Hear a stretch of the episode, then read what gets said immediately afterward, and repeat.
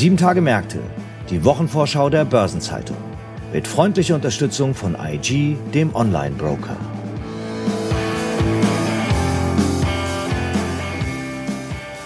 Ich begrüße Sie herzlich zu einer neuen Episode von Sieben Tage Märkte, der Wochenvorschau der Börsenzeitung.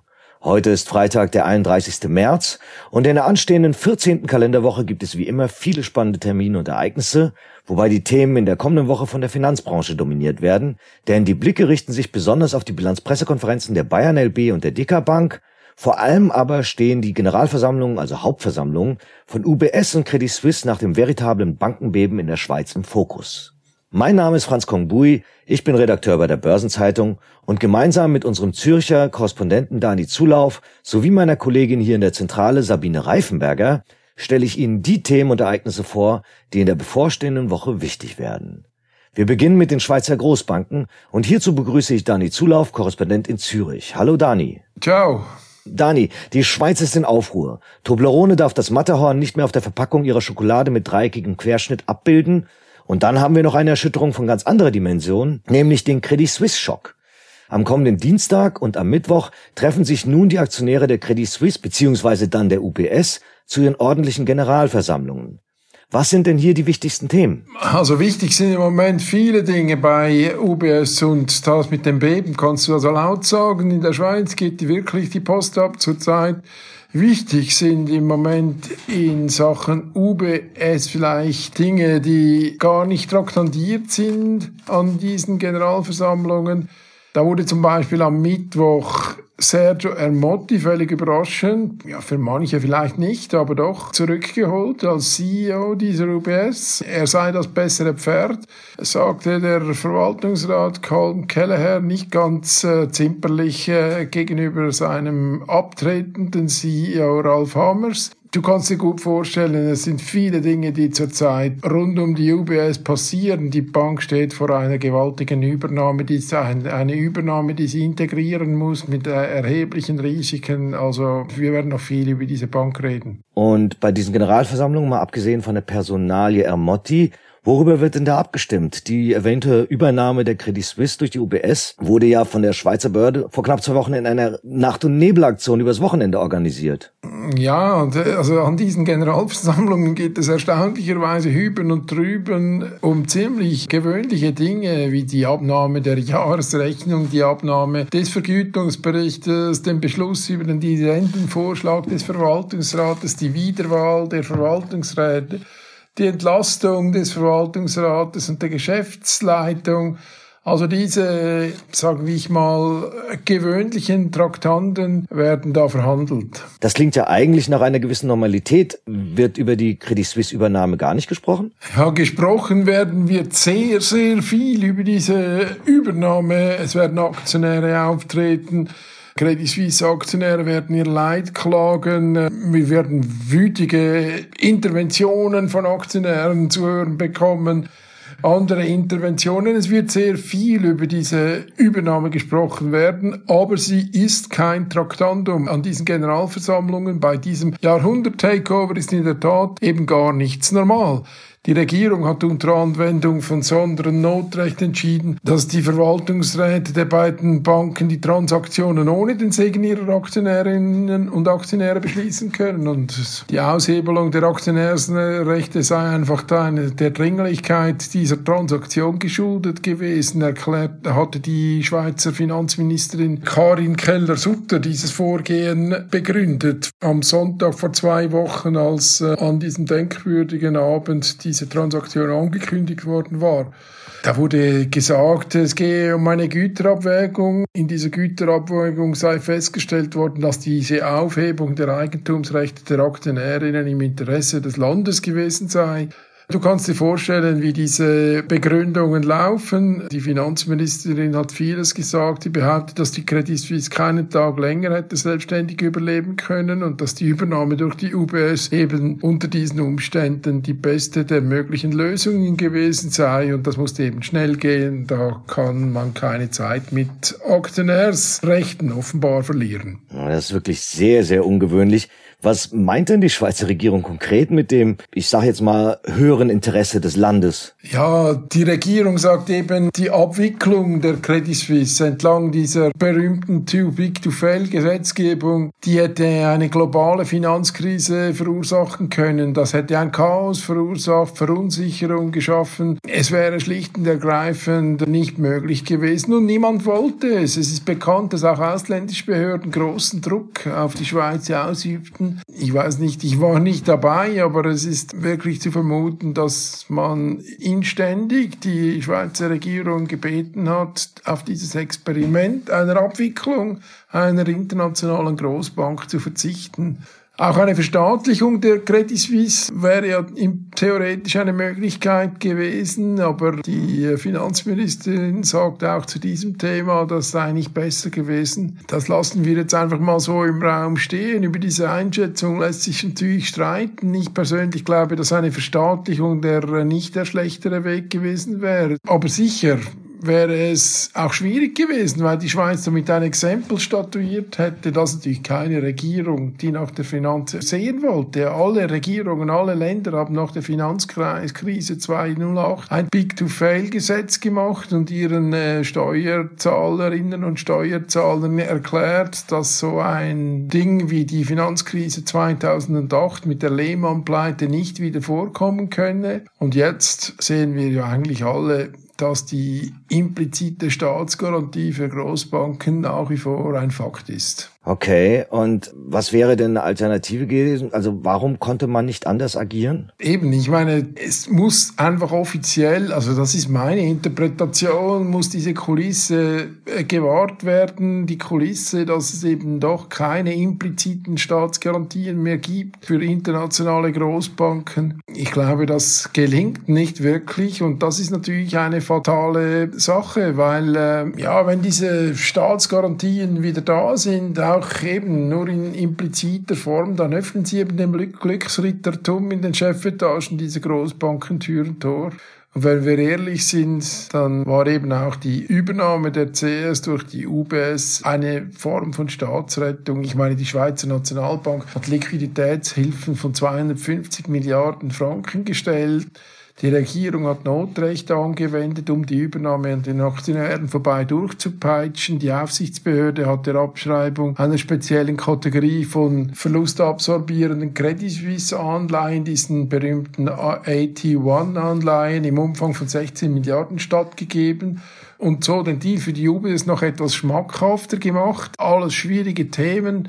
Und nicht zu vergessen natürlich wurde auch die Schweizer Wettbewerbsbehörde sozusagen ausgehebelt, also per Notrecht oder Sonderrecht, obwohl diese beiden Banken zusammen jetzt eine wirkliche Macht sind in der Schweiz mit einem Marktanteil von 30 Prozent oder so. Das ist wirklich bemerkenswert. Wie geht denn die Übernahme jetzt weiter? Also gut, formell äh, bis zum Vollzug dieses Zusammenschlusses. Die UBS drückt natürlich so gut sie kann auf die Tube. Sie will das möglichst schnell voranbringen, aber ich lese aus Briefen von Credit Suisse, dass dieser Zusammenschluss noch vor Ende 2023 erfolgen sollte. Das kommt natürlich nie zuletzt auf die diversen Regulatoren weltweit an, die, dem dies, die diesen Deal abwinken möchten. Allerdings ist zu erwarten, dass das auch dort schnell gilt, weil es ist ja der Preferred Deal aller dieser Regulatoren. Das wurde ja an diesem bekannten, berühmten, ominösen Sonntag eigentlich klar, dass, dass das äh, sozusagen der Konsens war. Offenbar will die UBS dann später die Marke Credit Suisse behalten. Keine Ahnung, wie genau, was sie damit machen will. Innenpolitisch gibt es auch noch andere Dinge. Es gibt starke Kräfte, die höhere Kapital- und Liquiditätsanforderungen für die UBS fordern. Diese Riesenbank mit einer künftigen Bilanzsumme von 1,7 Billionen Franken muss ja für die Schweiz mit einem Bruttoinlandprodukt von ungefähr knapp 800 äh, Milliarden auch tragfähig sein. Das ist ein großes Thema und es gibt natürlich auch Forderungen, dass die UBS das Inlandgeschäft der Credit Suisse wieder abspalten sollte und verselbstständigen muss. Aber was da alles rauskommt, bleibt abzuwarten. Okay, vielen Dank, Dani, für diesen Überblick über die Themen, die bei den Generalversammlungen von Credit Suisse und UBS nächste Woche im Zentrum stehen. Ich bin sehr gespannt, was du dazu am Dienstag und Mittwoch berichten wirst. Danke und macht's gut. Darüber hinaus gibt es in der nächsten Woche noch einige weitere spannende Themen und Termine und mit denen hat sich meine Kollegin Sabine Reifenberger beschäftigt. Sabine, am Dienstag steht die Bilanzpressekonferenz der DK Bank an. Die hatte vor einem Jahr gesagt, dass sie mit Landesbanken wie der LBBW und der Bayern LB verglichen werden will. Genau, und relevant ist dabei das wirtschaftliche Ergebnis. Das ist eine an das Vorsteuerergebnis angelehnte Steuerungsgröße der Bank. Und dieses wirtschaftliche Ergebnis spielte zumindest 2021 in einer ähnlichen Größenordnung wie der Gewinn vor Steuern bei LBBW oder Bayern LB.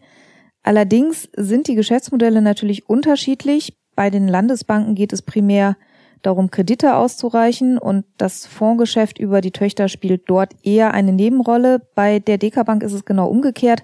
Unser Kollege Jan Schrader hat mal geschrieben, die DK Bank gleicht eigentlich eher einem Fondsriesen mit angeschlossener Bank. Ergebnisträger ist da vor allem das Fondsgeschäft. Nun ist das Geschäft für die Fondsanbieter 2022 eher schwierig gelaufen. Der Deutsche Fondsverband BVI hat vor wenigen Wochen bilanziert, dass das verwaltete Vermögen im Vergleich zum Rekordjahr 2021 um 12 Prozent zurückgegangen ist. Wie sind denn die Aussichten für dieses Jahr? Die sind tatsächlich gar nicht so schlecht. Der BVI hat im vierten Quartal 2022 und auch in den ersten Wochen des neuen Jahres schon Signale dafür gesehen, dass sich die Aussichten für die Fondsbranche wieder aufhellen. Der Blick auf die einzelnen Anbieter zeigt auch für 2022 ein differenziertes Bild. Bei Wertpapierpublikumsfonds beispielsweise konnte laut BVI die Union Investment das meiste Geld einsammeln und auch die Deka Bank hat Zuflüsse verzeichnet. Allianz Global Investors, DWS und BlackRock dagegen hatten Abflüsse zu verzeichnen. Okay, die Deka Bank hat ja vor wenigen Wochen erst angekündigt, dass sie sich künftig auch stärker um wohlhabende Privatkunden bemühen möchte. Und das, obwohl man doch in der Sparkassenfinanzgruppe bereits einen anderen Spieler in dem Bereich positioniert hat. Das ist in der Tat etwas, was etwas für Aufsehen gesorgt hat, denn die Helaba-Tochter Frankfurter Bankgesellschaft hat bislang die vermögende Klientel der Sparkassen begleitet. Künftig will die DK mit der Marke DK Private and Wealth allerdings auch noch ein Stück vom Kuchen abbekommen und dafür will die Bank keine separaten Niederlassungen gründen, sondern die Kunden über das Netz der Sparkassen erreichen. Die Frankfurter Bankgesellschaft hat gesagt, man beobachte den Vorstoß mit Interesse, aber gelassen. Dann schauen wir doch mal auf die technische Seite. Da gibt es ja auch spannende Ansätze zur Nutzung der Blockchain. Die Deka-Bank hat vor gut einem Jahr die Tochter Sviat gegründet, ein Softwareentwickler für Finanzmarktinfrastruktur auf Blockchain-Basis. Sviat war von Beginn an als industrieweite Initiative angelegt. Wie ist denn da der Stand? Seit kurzem sind die ersten weiteren Partner tatsächlich an Bord. Ende Januar sind LBBW, Standard Chartered und das Fintech Comino über ein Joint Venture Investment eingestiegen.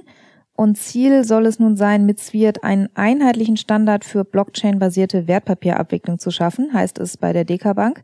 Sviat soll eine digitale Plattform sein, auf der regulierte Finanzmarktakteure künftig jede Art von Assets auf der Blockchain emittieren, handeln und abwickeln können. Und der weitere Fahrplan sieht jetzt vor, zunächst weitere Funktionen und Funktionalitäten zu entwickeln und 2024, also im nächsten Jahr, dürft dann wieder eine Erweiterung des Partnerkreises auf die Agenda kommen. Die Rede ist von einem Dutzend regulierter Institute und zunächst beschränkt sich die Rekrutierung von Plattformteilnehmern auf Europa wegen des gemeinsamen europäischen Rechtsrahmens. Perspektivisch soll dann aber auch Nordamerika hinzukommen. Die Telekom veranstaltet am kommenden Mittwoch ihre Hauptversammlung. Und inzwischen fast schon ungewöhnlich, sie lädt in Präsenz nach Bonn. Ja, das ist in der Tat inzwischen fast schon etwas mit Seltenheitswert. In Umfragen hat schon zu Jahresbeginn mehr als die Hälfte der DAX-Unternehmen angegeben, bei der rein digitalen Hauptversammlung bleiben zu wollen. Diese Option der virtuellen HV ist ja während der Corona-Pandemie geschaffen worden. Und Aktionärsvertreter sehen die durchaus kritisch, weil sie eben befürchten, dass Aktionäre dabei weniger Gehör mit ihren Anliegen finden. Die Unternehmen argumentieren natürlich, dass das virtuelle Format mehr Planungssicherheit bietet. Es ist zudem günstiger und es ist, sagen sie, auch umweltfreundlicher, weil weniger gereist werden muss. Die Telekom ist mit dem physischen Format allerdings nach der Pandemie ein Stück weit Vorreiter geworden. Bereits im vergangenen Jahr, also im Frühjahr 2022, hat sie ihre HV in Präsenz abgehalten und war damit im April 2022 der erste DAX-Konzern, der nach der Pandemie zum physischen Aktionärstreffen zurückgekehrt ist. Dieses Jahr jetzt die zweite Runde. Ja, auf der Hauptversammlung in diesem Jahr dürfte die Stimmung ja so schlecht nicht sein. Schließlich hat ein starker Dollar der Telekom im vergangenen Jahr Rekorde bei Umsatz und Ergebnis beschert. Ja, und auch beim bereinigten Ergebnis je Aktie gab es einen Sprung nach oben. Die Kennzahl ist für Aktionäre interessant, weil das bereinigte Ergebnis je Aktie der Maßstab für die Dividende ist. Im Jahr 2021 lag es bei 1,22 und im letzten Jahr bei 1,83. Allerdings sind da eine Reihe von Sonderfaktoren eingeflossen und deshalb hat die Telekom das nachhaltige bereinigte Ergebnis je Aktie eingeführt. Das liegt dann für 2022 nicht bei 1,83, sondern bei 1,51 und das ist jetzt auch die Basis für den Dividendenvorschlag. Okay, äh, das heißt, auf wie viel Dividende in Euro können sich die Aktionäre denn einstellen? Also die Dividende soll im Vergleich zum Vorjahr um gut neun Prozent auf 70 Cent je Aktie steigen. Damit würde die Telekom eine Ausschüttungsquote von etwa 46 Prozent ansteuern. Im Vorjahr lag die Quote etwas höher bei 54 Prozent und die Telekom, muss man sagen, hat sich generell einen Rahmen für die Ausschüttung von 40 bis 60 Prozent gesetzt. Die DZ Bank hat kürzlich eine Schätzung veröffentlicht, laut der die 100 größten Unternehmen in Deutschland für das zurückliegende Geschäftsjahr voraussichtlich einen Rekordwert an Dividende ausschütten werden und im Ranking der Dividendenkönige lag die Telekom immerhin auf Platz 5. Am Mittwoch steht auch ein Termin der Bayern LB an. Die legt ihre Bilanz für das Geschäftsjahr 2022 vor. Unser Kollege Joachim Herr hat kürzlich mit Markus Wiegelmann gesprochen, das ist der Finanzvorstand der Bayern LB, und der hat im Vorfeld schon verraten, dass die Bank beim Ergebnis Vorsteuern eine interessante Hürde genommen hat. Genau, da geht es um die magische Zahl von einer Milliarde Euro. Die Milliarde hat die Bayern LB nämlich beim Ergebnis Vorsteuern im vergangenen Jahr übertroffen. Und um wie viel genau, das wissen wir noch nicht. Die detaillierten Zahlen gibt es dann am nächsten Mittwoch in der Bilanzpressekonferenz. Für die Bayern LB ist es jedenfalls, das weiß man jetzt schon, das beste Ergebnis seit 2007. Und woran liegt das nach Meinung der Bayern? Also Finanzchef Wiegelmann hat insbesondere auf das starke Schlussquartal 2022 verwiesen. Da hat die Bayern LB von einem starken Zinsüberschuss profitiert. Neben der Zinswende haben aber auch Sondereffekte zu dem Ergebnis beigetragen, insbesondere Immobilienverkäufe. Die Bank hat sich von Immobilien in der Münchner Innenstadt getrennt. Man weiß begehrte Lagen. Diese Immobilien benötigte sie nicht mehr und hat allein durch diese Immobilienverkäufe ungefähr 300 Millionen Euro zum Ergebnis beisteuern können. Ja, dass die Bayern LB weniger Immobilien braucht, liegt neben dem Trend zum Homeoffice doch sicherlich auch an den Entlassungen der vergangenen Jahre. Das stimmt. Im Zuge der strategischen Neuausrichtung sind ja bei der Münchner Kernbank insgesamt 900 Arbeitsplätze abzubauen und die Bank hat dabei schon einen großen Teil des Weges auch zurückgelegt. Die letzten dieser 900 Mitarbeiter sollen die Bank dann jetzt im Herbst verlassen. Aber auch die Beschäftigten, die bei der Bayern LB bleiben, die müssen ihren Job ja nicht mehr zwingend immer von Deutschland aus erledigen. Es hieß ja, seit dem 1. August hat die Bank die sogenannte Workation eingeführt, also einen Auslandsaufenthalt zum Arbeiten. Und was nicht verwundern dürfte, die Option wird offenbar gut angenommen. Ja, ich kann es auch gut nachvollziehen. Die Bank hat äh, bis Mitte März nach eigenen Angaben schon 85 Anträge auf Workation bekommen. Manche Beschäftigten haben wohl sogar schon mehr als einen Antrag gestellt. Und grundsätzlich werden die Anträge dann auch genehmigt, heißt es bei der Bayern LB, denn bevor man diese Auslandseinsätze beantragen kann, müssen die Mitarbeiter das bereits mit ihren Vorgesetzten abgestimmt haben. Die Bank setzt darauf, dass sie durch dieses Angebot als Arbeitgeber an Attraktivität gewinnt und erlaubt sind bei der Bayern LB bis zu 20 Workation-Tage pro Jahr. Das Angebot ist derzeit auf acht Länder begrenzt. Und was würdest du tippen? Wo zieht's die meisten wohl hin? Naja, wenn ich so aus dem Fenster schaue, vermutlich irgendwo hin, wo die Sonne scheint, oder? Genau so ist es. Am beliebtesten für die Workation ist Spanien. Und was ist in der wegen Karfreitag verkürzten 14. Kalenderwoche darüber hinaus noch beachtenswert? Am Montag bleiben die Börsen in China wegen des chinesischen Totengedenkfests geschlossen. Diese Börsenfeiertage gehen bis einschließlich Mittwoch. In den USA kommen Zahlen zum Kfz-Absatz im März und der Verkauf für das am 1. Mai startende 49-Euro-Ticket für den ÖPNV soll anlaufen. Am Dienstag beginnt das Treffen der NATO-Außenminister in Brüssel. In Bulgarien wird derweil ein neues Parlament gewählt. Loretta J. Mester, Präsidentin der Federal Reserve Bank of Cleveland, hält eine Rede bei einer Veranstaltung von Money Marketeers in New York.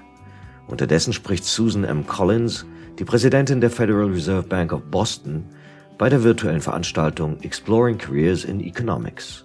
Das Unternehmen Volocopter eröffnet in Bruchsal einen Hangar für elektrisch angetriebene Flugtaxis im Beisein von unter anderem Bundesverkehrsminister Volker Wissing und Winfried Kretschmann, Ministerpräsident von Baden-Württemberg. Und dann stehen noch die Zinsentscheide der rumänischen und der australischen Notenbanken an. Am Mittwoch findet in Norwegen ein verkürzter Börsenhandel statt. EZB-Chefvolkswirt Philip Lane spricht an der Universität Zypern in Nicosia. Zudem wird ein virtueller Gipfel lateinamerikanischer und karibischer Staats- und Regierungschefs gegen die Inflation durchgeführt. Das Kraftfahrtbundesamt veröffentlicht Zahlen zu den Pkw-Neuzulassungen für März, während der Maschinenbauverband VDMA über den Auftragseingang im Maschinenbau im Februar informiert.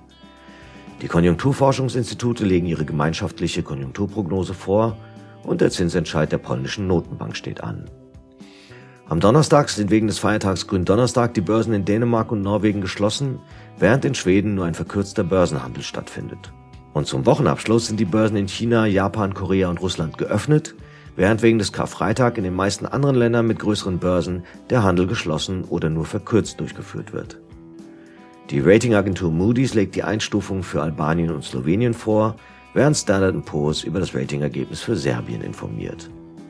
Weitere Termine aus Unternehmen, aus Politik und Wirtschaft sowie Updates zu wichtigen Konjunkturindikatoren finden Sie in der Übersicht heute im Finanzmarktkalender der Börsenzeitung oder online unter börsen-zeitung.de slash Finanzmarktkalender.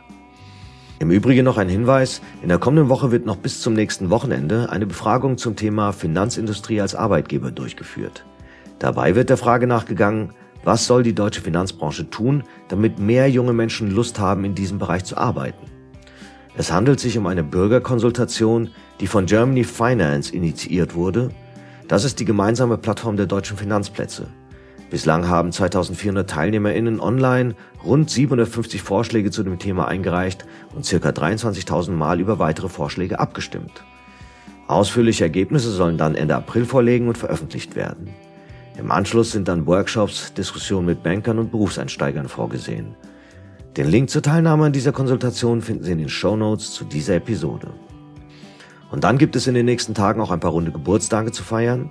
60 Jahre alt werden der ehemalige Finanzvorstand von K&S, Jan-Peter Nonnenkamp, Michael Jaffe, Insolvenzverwalter unter anderem bei Wirecard, Frank Mühlbauer, Vorstandschef der Teambank, Jochen Zeitz, ehemals Puma-Vorstandschef und nun CEO von Harley Davidson, sowie Alexander Ewerke, vormals Chef des österreichischen Konzerns AMS.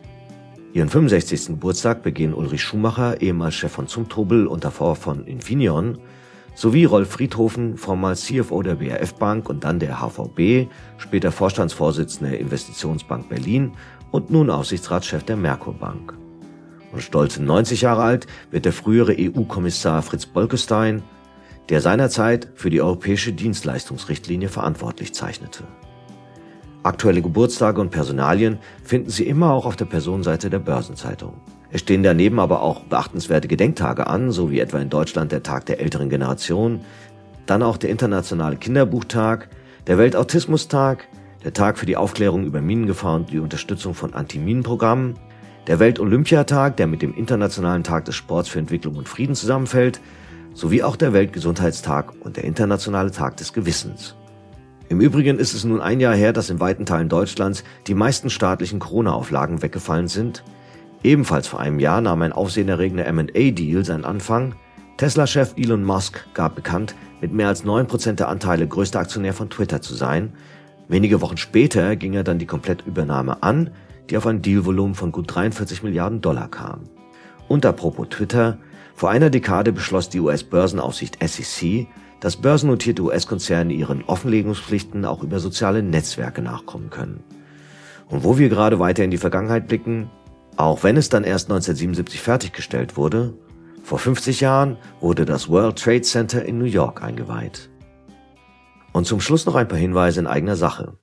In der Sonnerabendausgabe der Börsenzeitung finden Sie neben der Spezialthemaseite Recht und Kapitalmarkt auch eine Sonderbeilage zum Thema Wirtschaftsraum Baden-Württemberg. Am Dienstag erscheinen Sonderseiten zu unserem Anlagethema Rendite.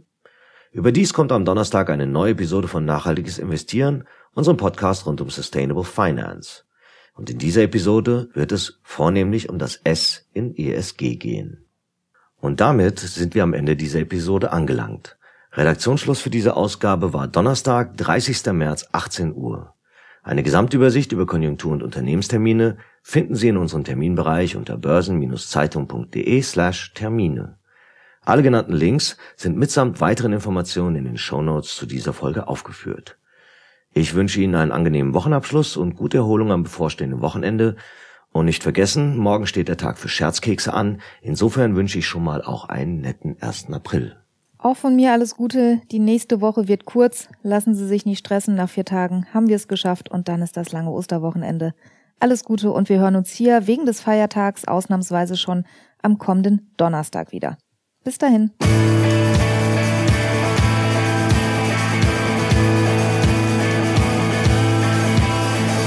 Das war Sieben Tage Märkte, die Wochenvorschau der Börsenzeitung.